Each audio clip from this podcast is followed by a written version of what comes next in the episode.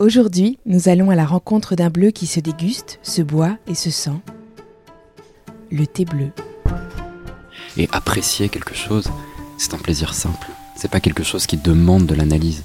C'est juste se laisser transporter et lâcher prise face aux émotions que peuvent nous procurer une infusion de simples feuilles mortes. Pour m'accompagner dans cette découverte, j'ai demandé de l'aide à Léo Duguay-Perrin. Léo travaille au Palais d'été, où il exerce un métier pas banal, chercheur de thé.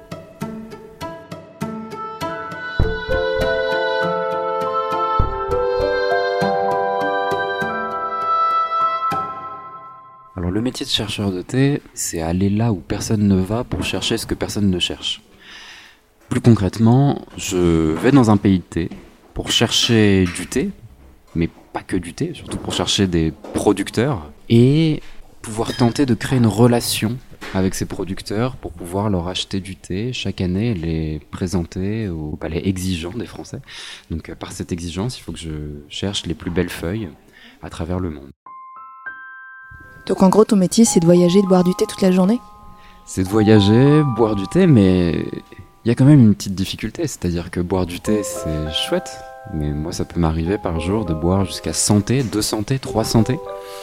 Donc tout ça, c'est après de l'analyse, et puis boire, c'est un grand mot. Il y a une problématique de temps, une problématique de sélection, donc il faut enchaîner les tasses de thé et savoir dire, ok, c'est celui-là, celui-là non, celui-là peut-être, pourquoi pas. Et c'est savoir faire cette sélection. Et alors, comment on devient chercheur de thé? J'imagine que c'est pas non plus un truc que tu trouves facilement sur Parcoursup. Moi, je suis devenu chercheur de thé en ratant mes études. Alors, ça faisait longtemps que je voulais devenir chercheur de thé. Je, bois du thé depuis que j'ai 6 ans, d'ailleurs de palais d'été, donc euh, je suis corporate jusqu'au bout. Et à l'âge de 15 ans, euh, on a offert un thé à mon père. Mon père, pas si intéressé peut-être, euh, me l'a offert. Et en le goûtant, j'ai été absolument transporté par ces parfums de jasmin. Et j'ai été dans un palais d'été tout de suite, dans une boutique de thé. Je leur ai dit, mais qu'est-ce que c'est que ce thé? D'où vient ce parfum de jasmin? Ils m'ont dit, mais c'est naturel. En fait, il y a une œnologie autour du thé. Depuis cet âge-là, j'ai continué à aller vers ça. Et après le bac, euh, il a fallu faire des études. Je me suis dit, je vais faire école de commerce, c'est peut-être ça qu'il faut faire pour devenir chercheur de thé. J'ai raté euh, ma première année et ma mère m'a dit, écoute, euh, va voyager pendant un an et on verra ce que ça donne. Donc je suis parti voyager autour du thé pour me former autour du thé c'est dans ces moments-là où j'ai pu rencontrer des producteurs, parce que du coup je dormais chez eux, que je pouvais travailler avec eux, participer à la manufacture, à la cueillette, à la dégustation, et où j'ai pu apprendre beaucoup sur les feuilles. Et c'est pour ça que je dis que mon échec scolaire est ma plus belle réussite, c'est parce qu'en quittant le système que je voulais suivre pourtant, et ben ça m'a permis derrière de me former d'une autre façon, de se former par soi-même, et qui m'a permis derrière de trouver le métier que je pratique à l'heure actuelle. Autant dire que Léo est la personne parfaite pour découvrir ce qu'on appelle le thé bleu. Au même titre que le thé vert ou noir, le thé bleu est une dénomination un peu facile qui permet de regrouper une grande famille de thé. En l'occurrence ici les oolongs. Est-ce que tu connais le oolong ou pas du tout? Assez mal. Assez mal. Bon, dans ce cas-là, on va, on va partir sur des trucs assez. sur des grands classiques, mais des très bons classiques. Euh, comme là, on tourne sur les oolongs. Ouais. avoir deux choses complètement différentes. Deux complètement différentes. Quand j'ai contacté Léo pour lui demander de me parler du thé bleu, il a un peu rigolé en me disant qu'il n'y avait pas vraiment de thé bleu. Et de l'autre, après, je sais pas toi ce que tu veux. Un autre long Ouais. Euh... Euh, là, on a. Est-ce que mon épisode n'était pas en train de tomber à l'eau avant même d'être enregistré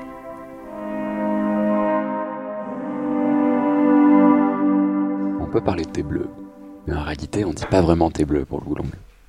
On va dire du thé bleu-vert. Parce que ce thé bleu, comme tu l'appelles, en réalité en chinois, il y a deux mots. On va l'appeler soit le oolong, soit le ching cha. Et le ching, c'est une couleur que nous, on peut pas vraiment traduire. Donc c'est un mélange entre cette couleur bleue et cette couleur verte. Et nous, on l'a simplifié en disant thé bleu.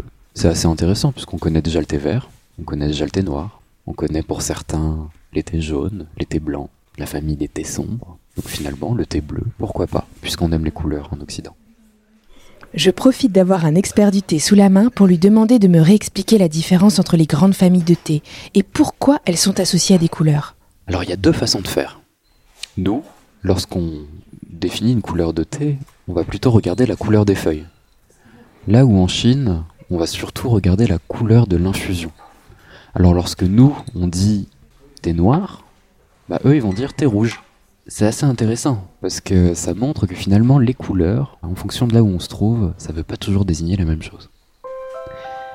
Alors la différence entre tous ces thés, déjà ce qu'il faut savoir c'est que ça vient toujours de la même plante. Donc ça vient d'une plante qu'on appelle le Camellia sinensis, donc c'est de la famille du camélia, hein, c'est un camélia. Et imaginons que je plante des Camellia sinensis, des théiers chez moi, je fais ma récolte. Avec cette récolte, je peux faire toutes les couleurs de thé. Ce qui va les différencier en termes de couleurs, ce n'est qu'une histoire d'oxydation et de fermentation. L'oxydation, c'est lorsque je prends une, pomme, je coupe ma pomme, ma pomme brunit. Et bah mon thé, lorsque je le prends, je le malaxe un peu, je le maltraite, le thé est bruni. Et du coup, je tombe dans le thé noir. Si je veux pas du tout d'oxydation, je peux juste le sécher, mais là j'aurai du thé blanc. Si par contre, je veux pas d'oxydation, et en plus de ça, je veux vraiment un côté très très vert, alors je vais le cueillir, le passer à chaleur très sèche, et là je vais avoir un thé vert.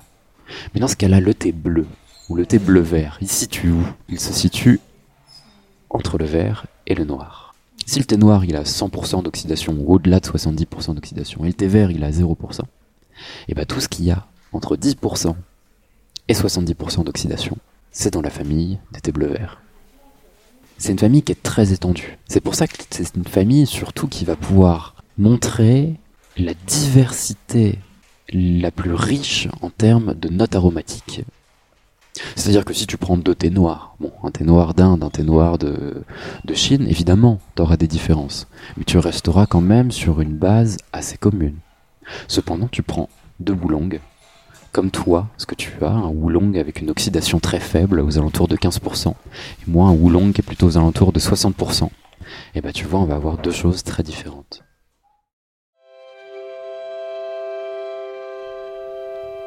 Le temps que notre thé arrive, Léo me parle du salon de thé qu'il a choisi comme cadre pour notre rencontre avec le thé bleu.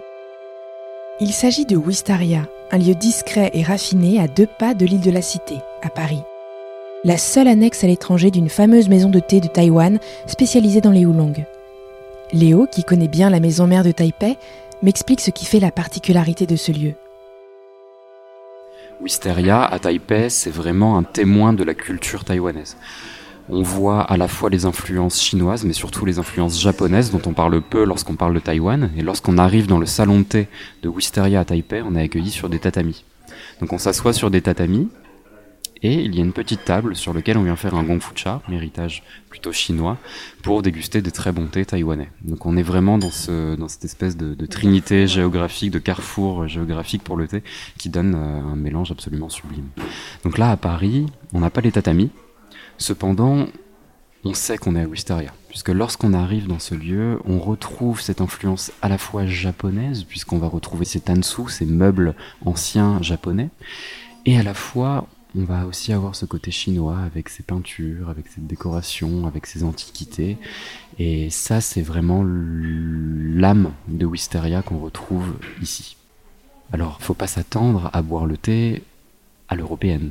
C'est-à-dire qu'à l'européenne, on aime boire le thé dans des théières de 2 litres et mettre très peu de thé. Mais en réalité, les théières de 2 litres, c'est pas l'idéal. Ce qu'il faut, c'est avoir des petites théières de 12 centilitres maximum, sur lequel on va faire des infusions successives très courtes, de 30 secondes. Et ce qui fait qu'à chaque infusion, on va découvrir une nouvelle phase du thé, et l'infusion d'après, encore une nouvelle, et puis on va faire infuser parfois 10 fois, 15 fois, 20 fois le thé, pour découvrir 20 visages différents de ce même thé. Ça correspond à, quoi à peu près 12 centilitres? 12 centilitres, ça va correspondre à un demi-mug, on va dire, pour, euh, en, en référent européen. Mais ici, on boit pas le thé non plus dans un mug. Ici, on va boire le thé dans des toutes petites tasses, qui sont pas loin de la quantité d'un dé à coudre en réalité. Euh, on est aux alentours de 2 centilitres. Toutes les échelles sont à repenser quand on vient ici. Alors on arrive, on a un côté un petit peu dinette. Quand on est un Européen, on se dit mais qu'est-ce que c'est que ça? Et finalement, on rentre dans cette poésie du minimalisme, de la petite taille, et on comprend l'importance de penser plus petit pour avoir une meilleure qualité à l'infusion. Ah, il y a notre thé qui arrive. je vous ramène l'eau. Côté oriental. L'oriental petit, parfait.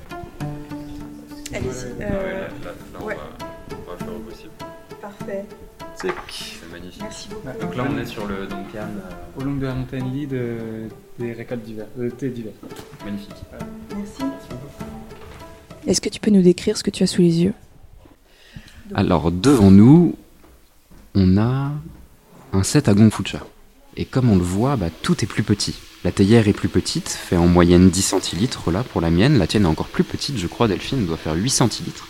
On a un petit, une petite verseuse qui n'est pas grande, qui fait un peu la taille des pots à lait euh, français. Et tout ça dans un beau petit plateau en bambou avec une petite assiette. Et là, on va rentrer dans cette façon assez particulière de faire le thé qui consiste euh, à mettre la même quantité de thé que dans une théière européenne dans ce petit contenant et à venir faire des infusions successives. Donc là, pour commencer, ce que je te propose, Delphine, c'est de venir préchauffer tes ustensiles avec la bouilloire qui est sur le réchaud à côté de nous. On va venir verser l'eau à l'intérieur.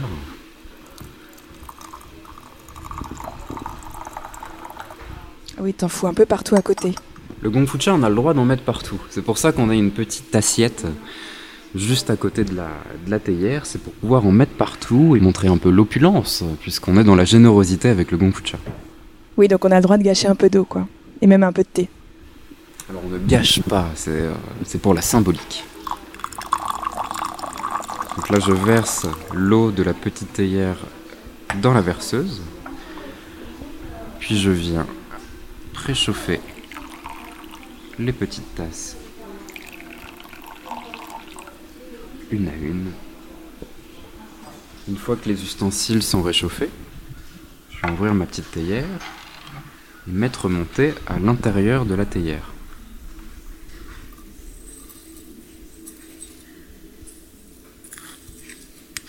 Ah, donc tu mets tout On met tout.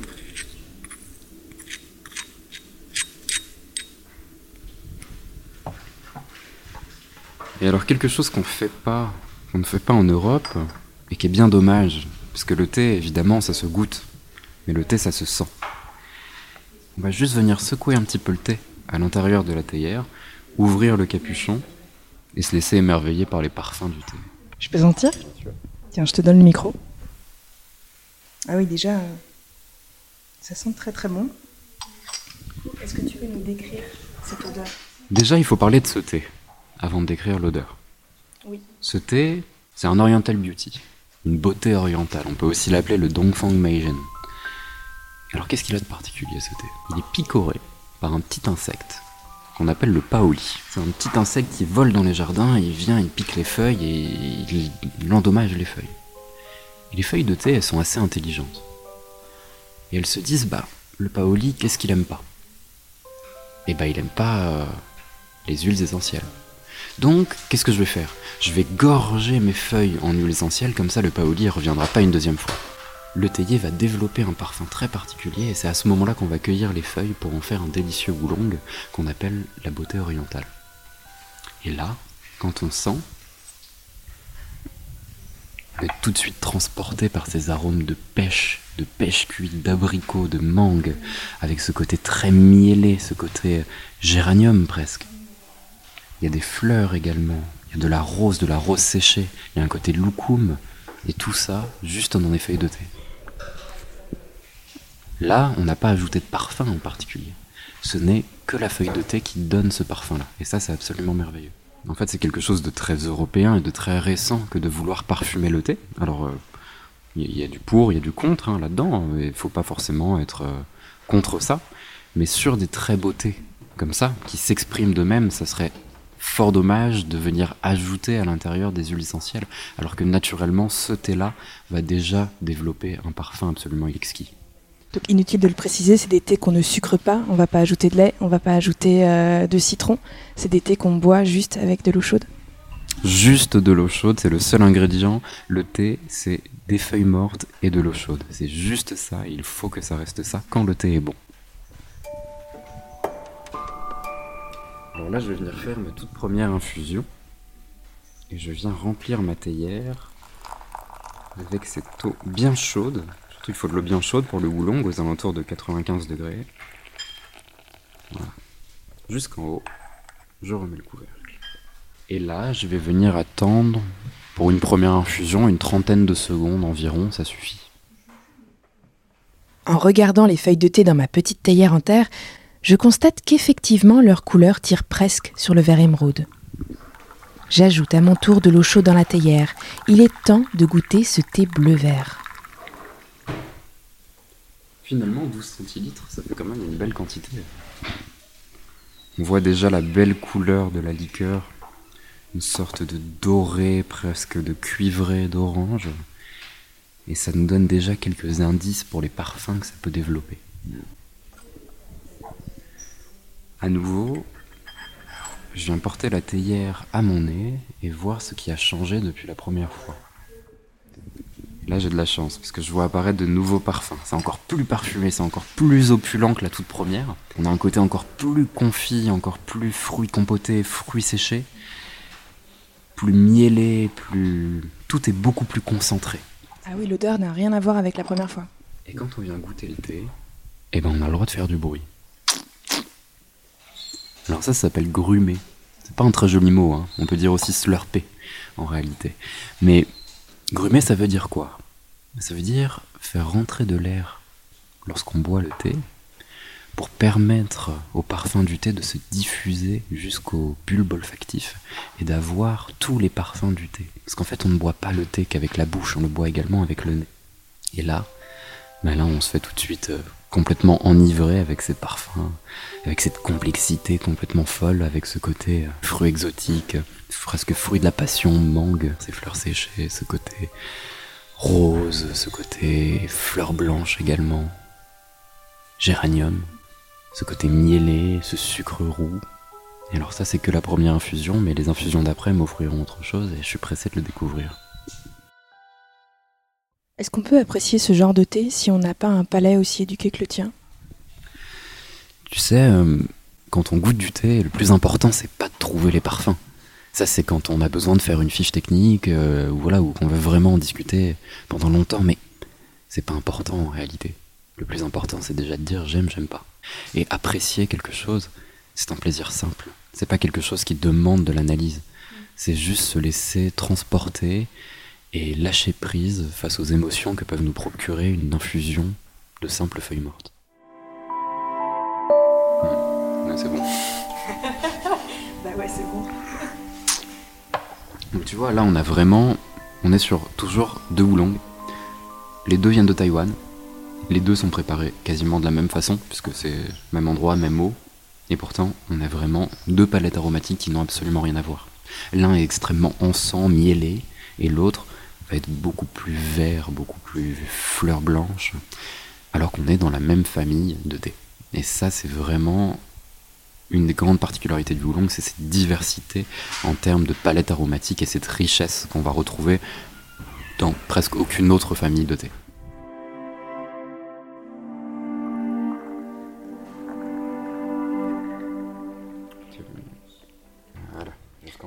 Comme tu le disais, en fait, c'est des thés qu'on réinfuse plusieurs fois. Donc là, tu es à ta deuxième infusion, c'est ça? Là, je vais attaquer la deuxième infusion. Attends, je remets, je remets de l'eau chaude aussi euh, dans, ma, dans ma théière de Polypocket.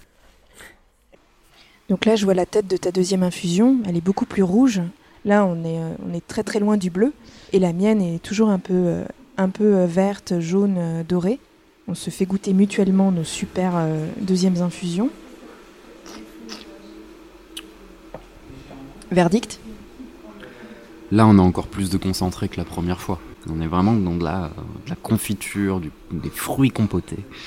Et, euh, mais compotés dans du miel pendant plusieurs heures. Donc là, c'est encore plus gourmand, encore plus sirupeux. C'est une sorte de nectar. C'est aussi la texture est devenue plus épaisse. On a un petit élixir dont on n'a pas envie de se passer. Et c'est pour ça qu'on va continuer le nombre d'infusions, peut-être à une quinzaine, euh, sans souci.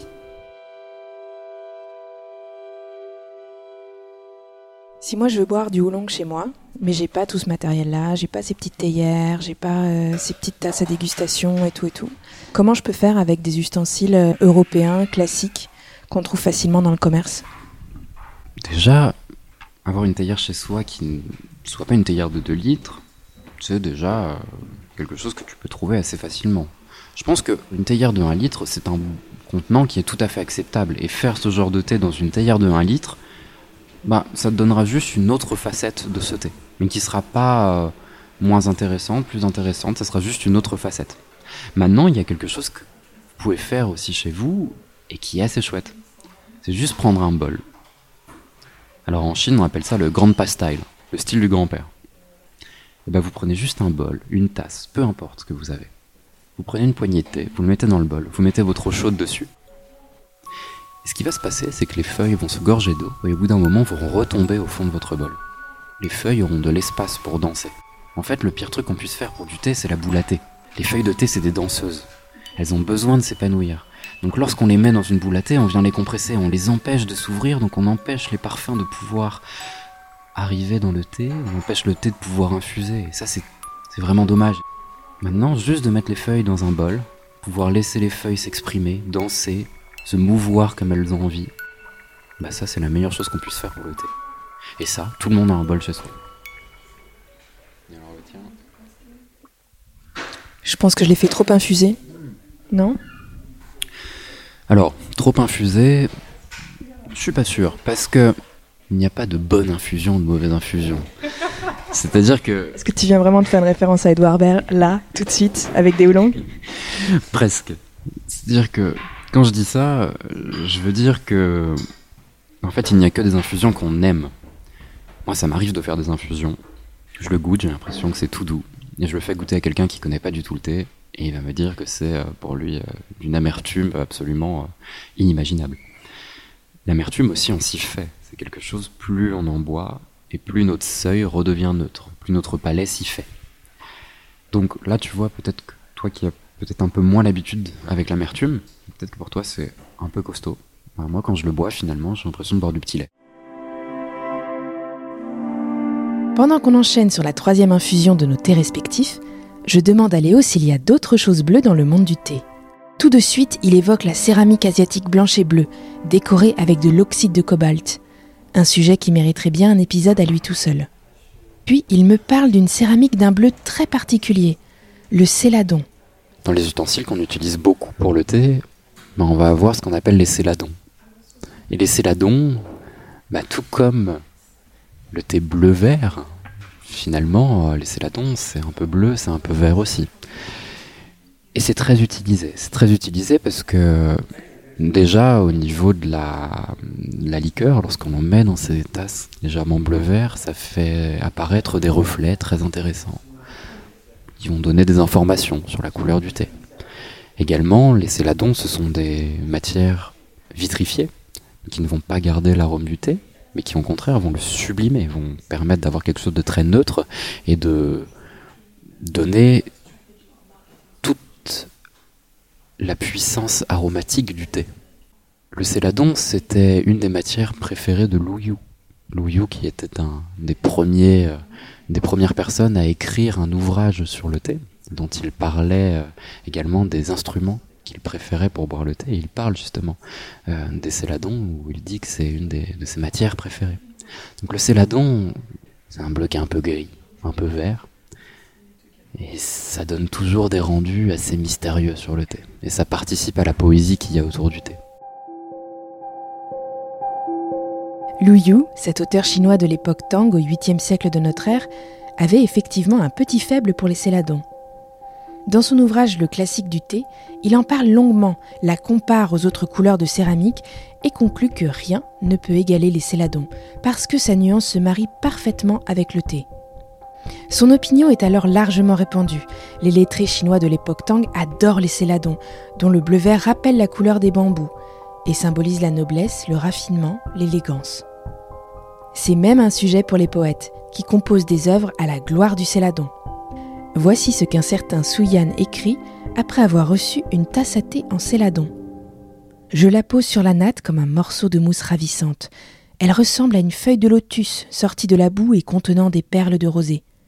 Elle est plus bleue que les jeunes feuilles de bambou dans la montagne. Malade, je la contemple avec d'autant plus de plaisir.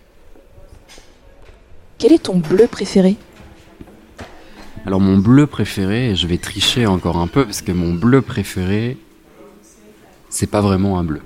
Je suis breton, je suis très fier d'être breton, et en Bretagne, on a une couleur qui s'appelle le glaze. C'est une couleur qui n'a pas de traduction.